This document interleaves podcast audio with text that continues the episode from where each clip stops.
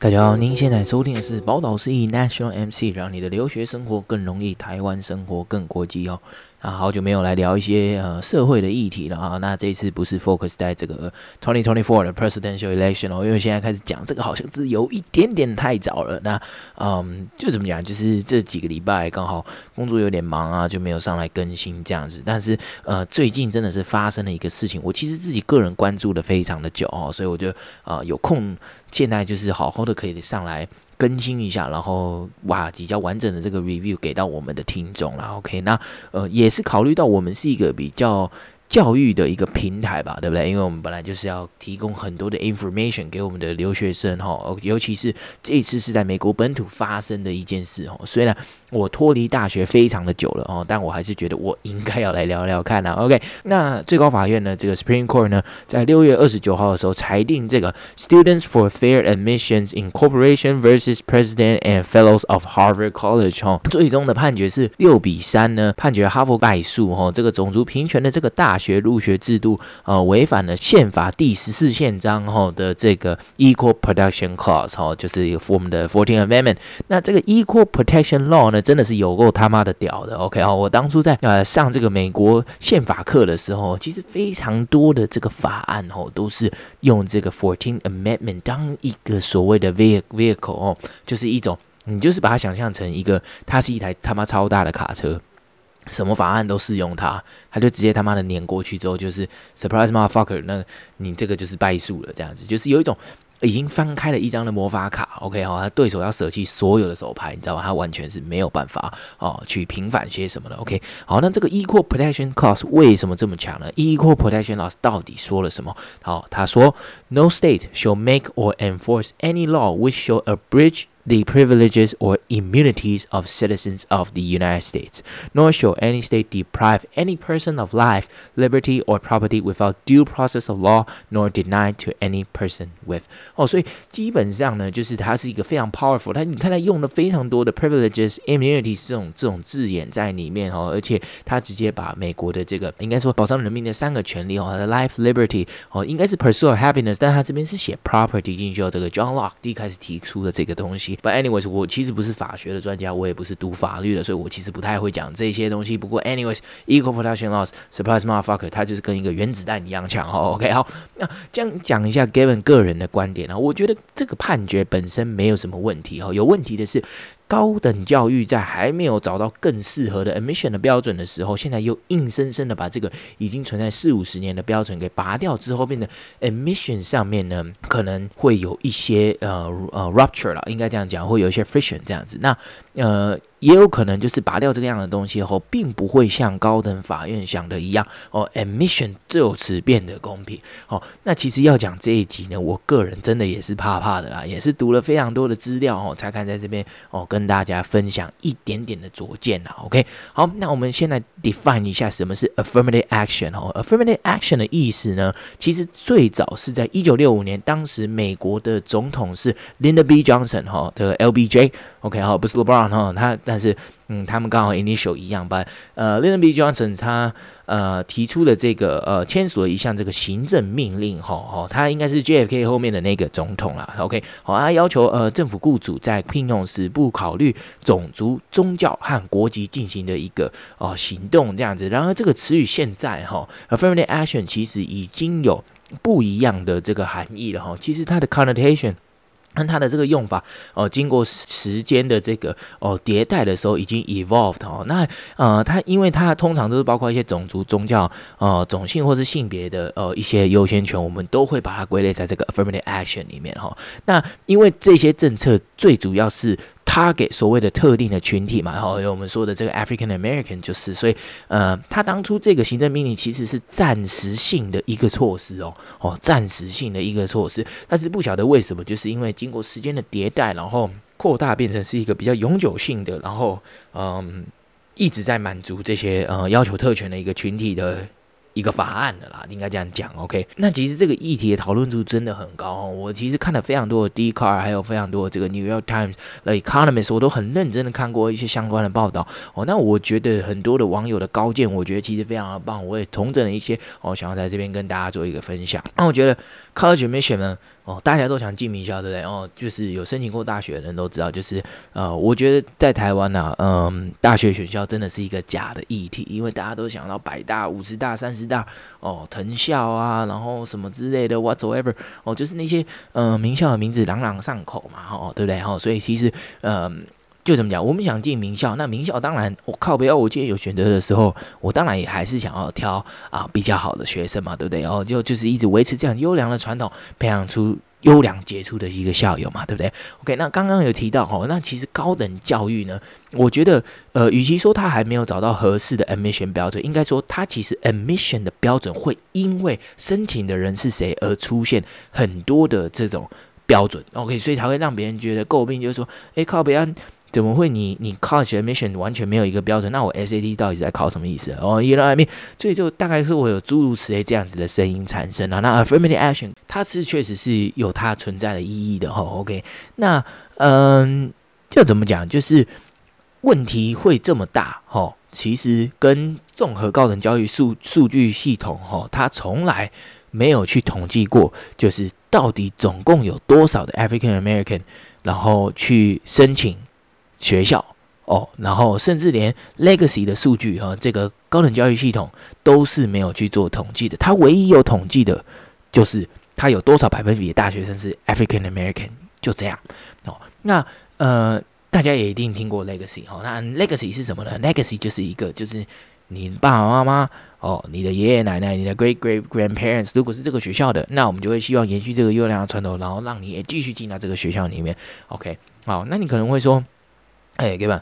那你刚刚说就是呃，他们有很多的标准嘛，对不对？然后呃，没有一个统一的东西。然后呃，这个高等教育系统的 IPED 呢，也从来没有去呃，就是计算跟去统计这些资资料跟数据啊。会不会是因为高等教育系统呃，数据系统这个组织本身就没有这个权利去统计这些资料呢？哦。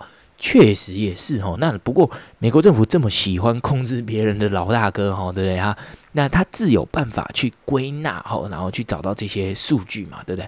哦，那根据调查，这个 Department of Education 也就是他们的教育部啦，对不对？哦，他们没有超过一百分的部长，但是不好意思，那个是国防部。哦，anyways，那他确实有被呃赋予这样的权利，可以去收集报告跟分析高等教育的所有相关数据。然后，那这是早在哦两千零二年的时候就通过的一个 Education Science Reform Act 里面啊、呃，所赋予呃 Department of Education 的一个权利哈。OK，为什么会二十年来都完全没有数据呢？哦，其实就跟呃国防部完全没有画面是一个概念，好吧？拍着拍着，我没空，我没空。那主要就是嗯、我觉得啦，也有可能是不是没有这个数据，只是它被隐藏起来了，或者是啊、因为 Affirmative Action 的数据跟 Legacy Program，我相信嗯，他们可能就是有存在它。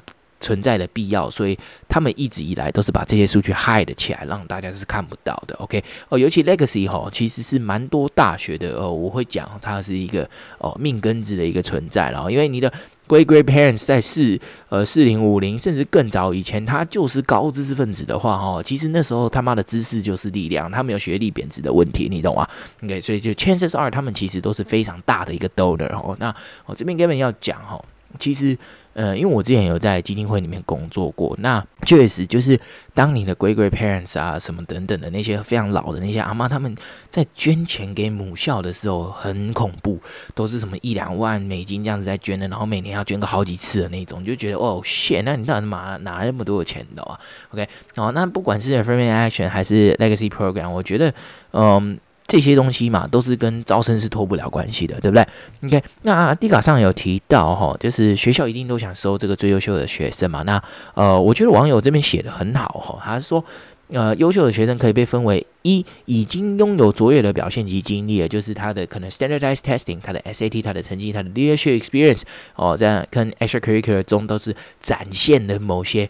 哦，学校看中的一些特质，可能是创造力、思辨能力、领导能力等等的，这些都是啊、可能就是已经拥有卓越的表现及经历的呃这群优秀的学生。OK，那第二种呢，是所谓的 potential 哈。OK 哈，那 potential 这种东西真的是非常非常的难去做一个衡量啊，就是他可能现在没有具体的一个经验，但是可能经过校方的研判，可能是 interview 啊，whatever，他可能会呃脱离呃过去成长环境的一些限制哦，然后来到一个新的地方，完全就是你懂我意思吧？就是直接展翅高飞啊，等等的，就是这就是他的舞台的那种感觉的，也是有了。OK，然后那呃一跟二谁比较优秀？没有所谓谁比较优秀，就是呃我们希望在教育这样子的一个 cradle 里面呢，大家应该都要呃给予这些优秀的人一个舞台、一个空间去发展，让他们越来越好嘛，对不对？OK，好啊，那。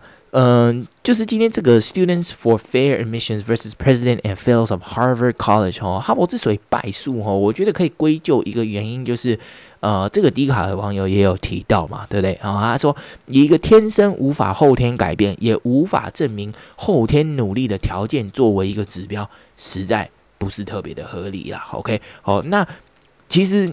讲出这句话，我们就要有一些，嗯，就是我们要有一些数据面去做一个佐证，哈。这其实这也是为什么两千零三年，呃，就是这个 Students for Fair Mission Incorporation versus President and Fellows of Harvard College 的前身，哦的前身 Grutter v. Bollinger 的时候，前最高法院大法官 Sandra Day O'Connor 在他的 Majority Opinion 的时候，他有写到，哈，那时候其实，呃，Good，呃，这个 Grutter v. Bollinger 的时候，他其实是。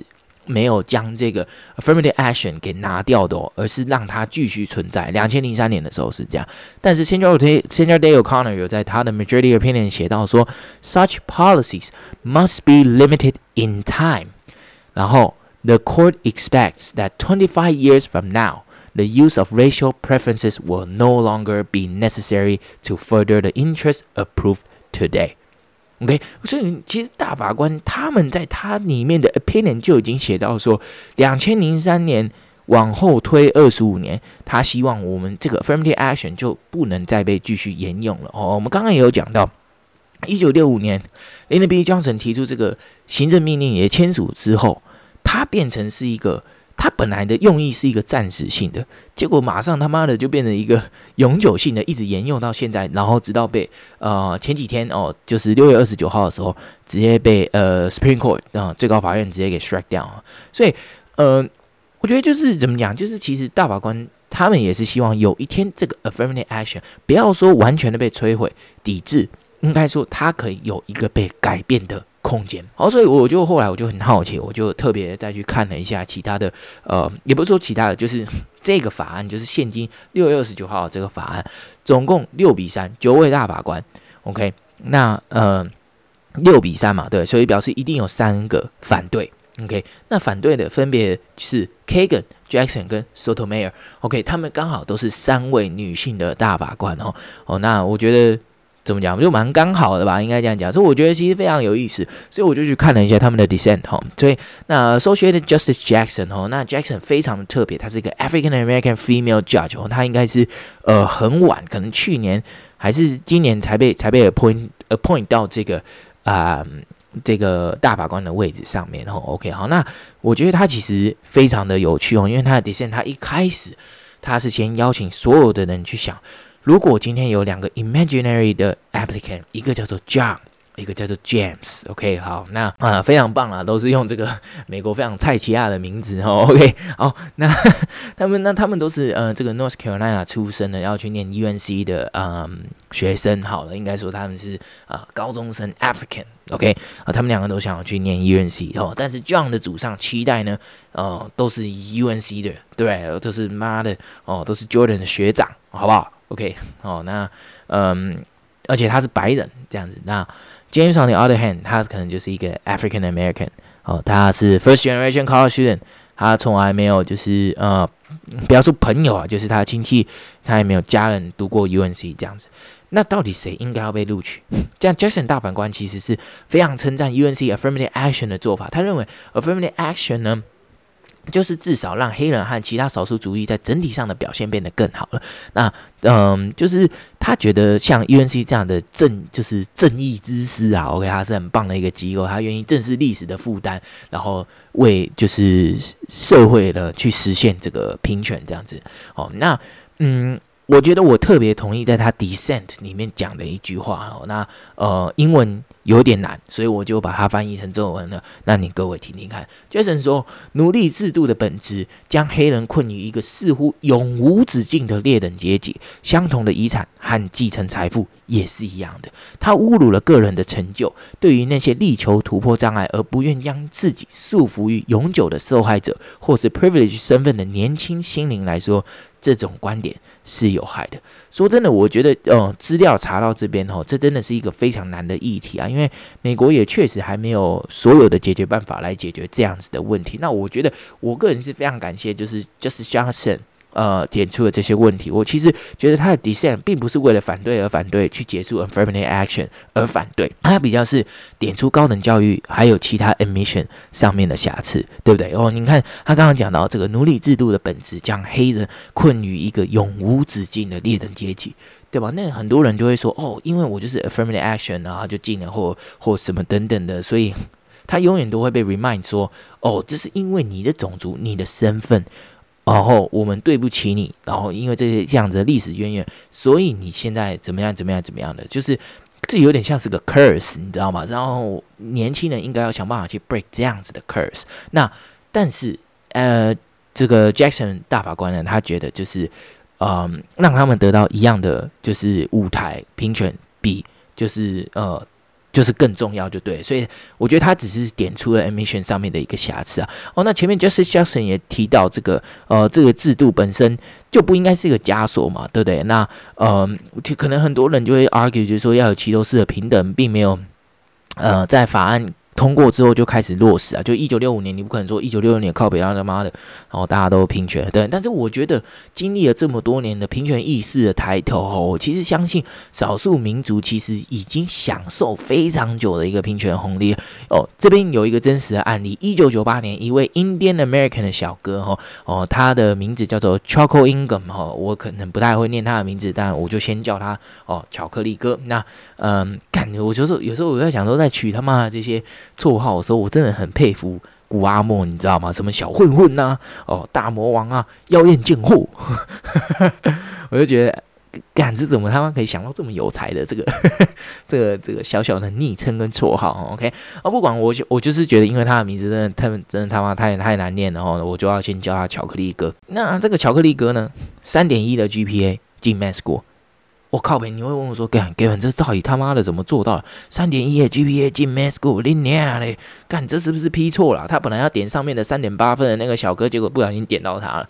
哦，那嗯，就怎么讲？就是原本只是一个进百大后段班的成绩，但是因为他本身 Indian American 的身份，他其实肤色非常接近 African American，所以他其实他后来做的一件事情就是，他把头发剃掉，然后加入 African American 的学生会后，他就用他的中间名字去申请学校，他的中间名字刚好是 JoJo。OK，然后就进了一堆非常屌的学校哦，像是 U Pen，OK，好，那这故事告诉我们什么呢？就是 JoJo 的奇幻冒险哦，他的道学冒险哦，至少是真的，红利也是哦，真实的存在了。OK，好，那嗯。就怎么讲？就是我们当然不鼓励这样的行为，只是你就会觉得 Holy shit，affirmative action 是 for real 的，你懂吗？真的是蛮 shocking 的哦。我也是后来去查资料，我才知道有有，有这一段历史这样子。OK 啊，好啊。那其实这样子的这个呃。我会觉得它比较像是一个 positive 的 discrimination 哦，就是把人往你好的地方去送嘛，对不对？哦，affirmative action 本身就是比较像是这样子的一个存在。哦，那有一些研究学者哦，包括 Sander 哦，包括 Taylor 在一项研究发现呢，呃，就是呃，当你降低了黑人学生在可能某些学院的录取标准的时候，它可能会比较导，它会导致比较高的哦，比较高的这个退学率呢，就是嗯、最终呢。就是他们也比较难拿到，可能假如说他去 law school，他去 med school，他就很可能比较难拿到了啊、律师跟医师的这个资格哦。那虽然这边的巧克力哥是医生啊。那我觉得 med school 跟 law school 其实概念是差不多的，都是一样难念的东西。所以其实。我是蛮相信这份报告的，就是说最优秀的人才才是应该是呃最首要的一个目标。那巧克力哥这样的三点一 GPA 的学生，不是说他不好哦，但是他还是确实差了 average 一大截哈。那呃，我想就算在一九九八年的顶大 med school 哈，我觉得怎么样也应该三点七、三点八才可以进啊。OK，所以我其实非常认同另外一个低考网友说的一句话啊，种族多元本身是肤浅的，因为他只有在生理外在的条件上多元。而非价值观、能力、视野上的多元哦，我觉得这句话我干嘛讲的真的是非常的好。OK，那在享受接近一甲子的平权红利，我不认为生理跟外在呃条件上的多元可以呃让学术环境带来任何的哦价值观、能力及视野上多元的呃一个 diversity 吧，应该这样讲。那很多时候，你的黑人、亚裔还有拉丁裔的同学就跟你一样哦，都是生活在平权时代的美国。对吧？那对吧？那个都是以很久以前的事情，六五年已经很久以前的事情，right？所以他甚至会觉得，就是可能你 neighborhood 里面的邻居，你们从小就绕着同一棵树打棒球，去同一个球场看比赛，一样妈妈十块去转角的 McDonald's 点 Chicken Nuggets 的小朋友，right？所以你们照理来讲，就除了肤色上面的不同，其他的 upbring 没什么太大的不同啊，right？所以呃，当然就算是 minority 啊，也有很多是像 former President Obama 这样子的，本身是在一个比较具色彩的一个 cultural upbringing 的成长环境下底下成长的 African American 有没有？当然也是有。或许大家只会记得，就是奥巴马跟很多的民主党人一样 ，went to Harvard Law School in ninety one, became a professor in that same year，然后 taught constitutional law at U Chicago Law School，然后一九九二年到九六年他都是一个 professor，然后之后他才去 run for Illinois State 的 Senate，right 到一九九七年到两千零四年，然后呢 rest is history，two thousand eight。然后 to two thousand and 呃 sixteen，right，他都是很棒的啊 person，这样，OK。 好，但比较少人会记得，其实奥巴马他的妈妈也是白人哦，OK，那爸爸是来自肯尼亚黑人。那除此之外，奥巴马在印尼还有同父异母，呃，同母异父的一个 sister。然后啊，直到啊一九六七年妈妈改嫁，然后直接全家都 move 到 Jakarta 去了。所以我觉得他跟巧克力这最大的不同的是，他有非常的特别的 cultural upbringing 哈，所以他是一个他是有着黑色的皮肤，但是在白人家庭里面长大，后来全家 move 到 Jakarta 去生活，再回来读顶尖的 law school 的。呃的一个学生，所以我觉得，呃，大学真正要找的应该就是这样子的学生，因为他会认为他加入美国一流的大学，可以带给同侪很多多元文化的熏陶。OK，那回到刚刚的 s e n o r Day O'Connor 在这个呃说的这个 twenty five years from now 哦，其实很多研究机构在计算美国的人口组成的时候有提到。在 by twenty forty five twenty fifty 的时候，白人将不再是 majority，他将在人口组成比例上第一次低于百分之五十。哦，我觉得可能他还是 majority 啦，就是他还是他妈的最多的人，但是 低于百分之五十的呃人口比例确实哦，呃，就是他们上面来讲会有些呃，应该说。既得既得利益者的压力了，OK，好，那嗯，因为怎么讲？就是 affirmative action 这样一直继续下去的话，它将在保护的不会再是少数。OK，那你为什么干嘛？他妈扯扯到二零四五年去，那时候我都当爷爷了，我孙子能不能读哈佛，我好像也不是那么 care，对不对？我自己都没读哈佛，他读什么哈佛，对不对？OK，好，那呃，我觉得他就算是读佛哈佛也没关系，对，好好看，好这样讲好像也没错啊，对不对？我们那我们就来看看大学的 admission，就是除了看学生个人的成绩 extracurricular 之外的，还有哪一些东西？因为我们刚刚有讲过嘛，对不对？他大大学的这个 college admission 的标准哦，有一些。不一样嘛，对不对？有时候看 Fifteen Action 重一点，有时候看 legacy program 重一点，对不对？OK，那另外一个非常重要的一个 factor 就是衡量学生以后在社会上的 impact。哦，这里指的是 local community、global community 小，然后呃，你们的鹰牌会有多少？所以。假如说我们今天来讲，举一个例子好了，你今天是有政治背景，是地方政要的孩子，哈佛基本上不太会 care 你 SAT 跟 GPA 大概多少，所以你什么三点一、三点二，你可能也可以进 Harvard，因为你就是他妈的非常重要的一个人物，right？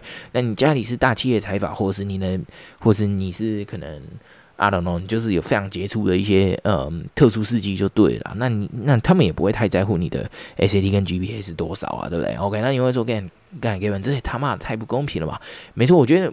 某种程度上，教育已经确实 commodity 化了哈，它已经变成一个商品了，它就是可以用钱或者是影响力买得到的东西。OK，哈，是一个嗯，我很不想这样讲，但是它有时候就是一个非常沽名钓誉的一个 label。OK，因为学校其实很在乎他们 local community 或 global community 的知名度跟影响力的，因为校友越好越强大，越是有贡献，因为 indirectly 他们就会获得非常多的赞助跟 grants 嘛，对不对？不然我那时候他妈在基金会打电话都是打给谁？一定一定是都是他妈打给这些非常成功的人士嘛，对不对？OK，嗯，那再来就是，嗯，你说成绩不好，还有其他的这个。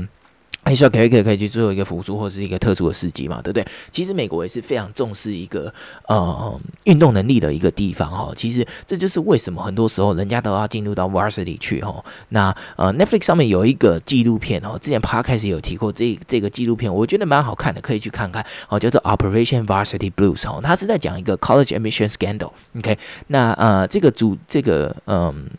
我不能叫他 criminal，他他就是他，但是他确实被 indicted，然后他也有被判刑，他有三年半的一个刑期。